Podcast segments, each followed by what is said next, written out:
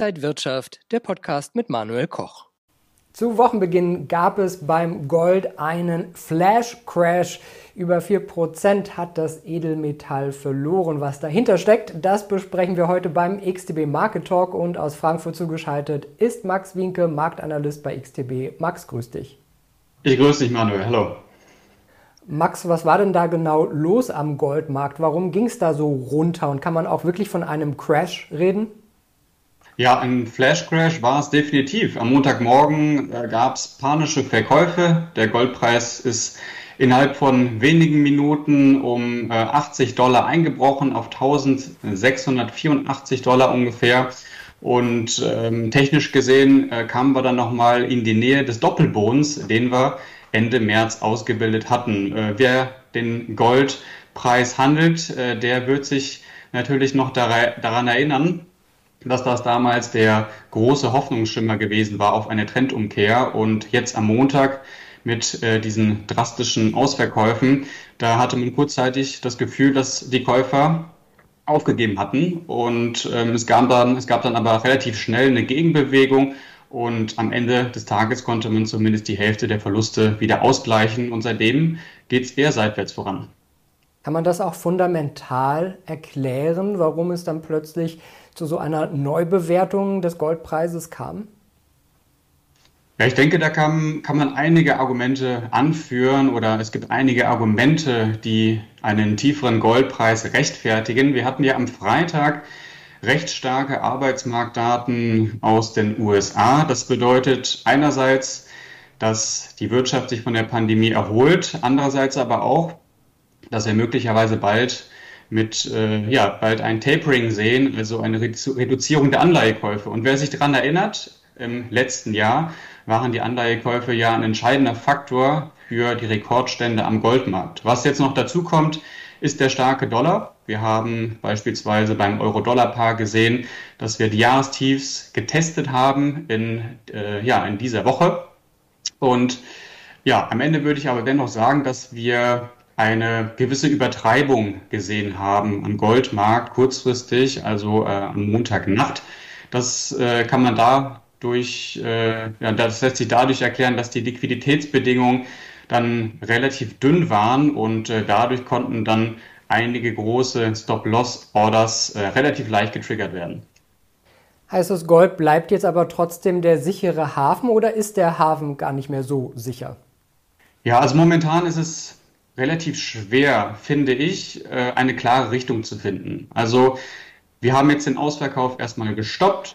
Die Bullen argumentieren jetzt mit einem dreifachen Boden. Wir notieren aber auch unterhalb der 200-Tage-Linie. Also es ist eher so, dass wir so eine breite Range haben und ohne einen Ausbruch nach oben oder nach unten äh, würde ich mich jetzt auch gar nicht so stark auf äh, eine ja, Richtung festlegen.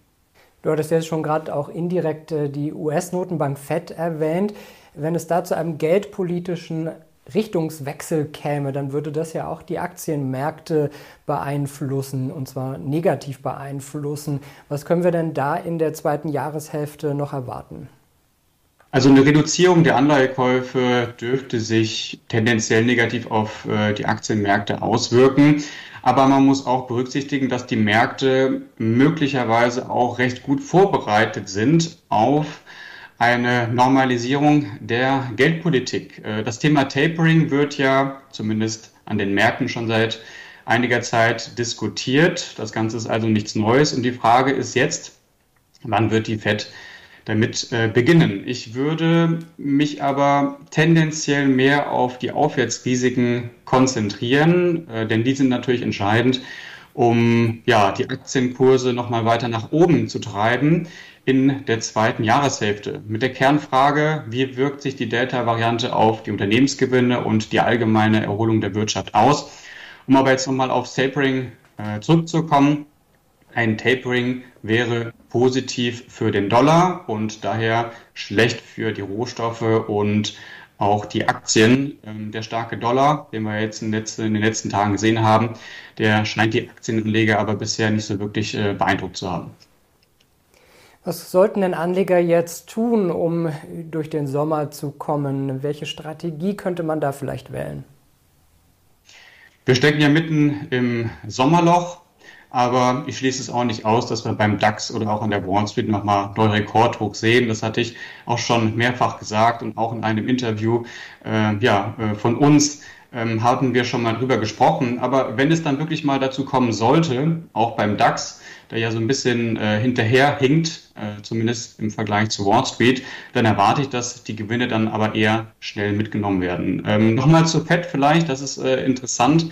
Wann könnten wir denn eine, ja, eine neue Ankündigung bekommen? Und das nächste große Ereignis, das ist die jährliche Konferenz in Jackson Hole.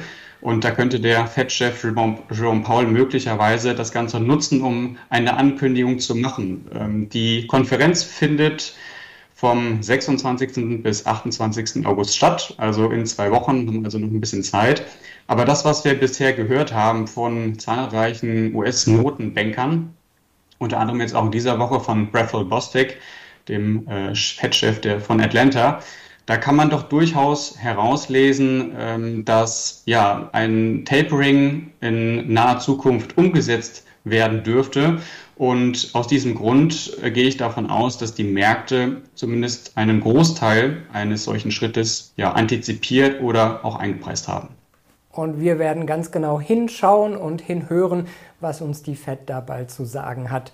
Vielen Dank an den XTB-Marktanalysten Max Winke nach Frankfurt. Sehr gerne. Und Ihnen und euch, liebe Zuschauer, vielen Dank fürs Interesse am XTB Market Talk für diese Woche. Mehr Infos gibt es auf xtb.com. Bleiben Sie gesund und munter. Bis zum nächsten Mal. Und wenn euch diese Sendung gefallen hat, dann abonniert gerne den Podcast von Inside Wirtschaft und gebt uns ein Like.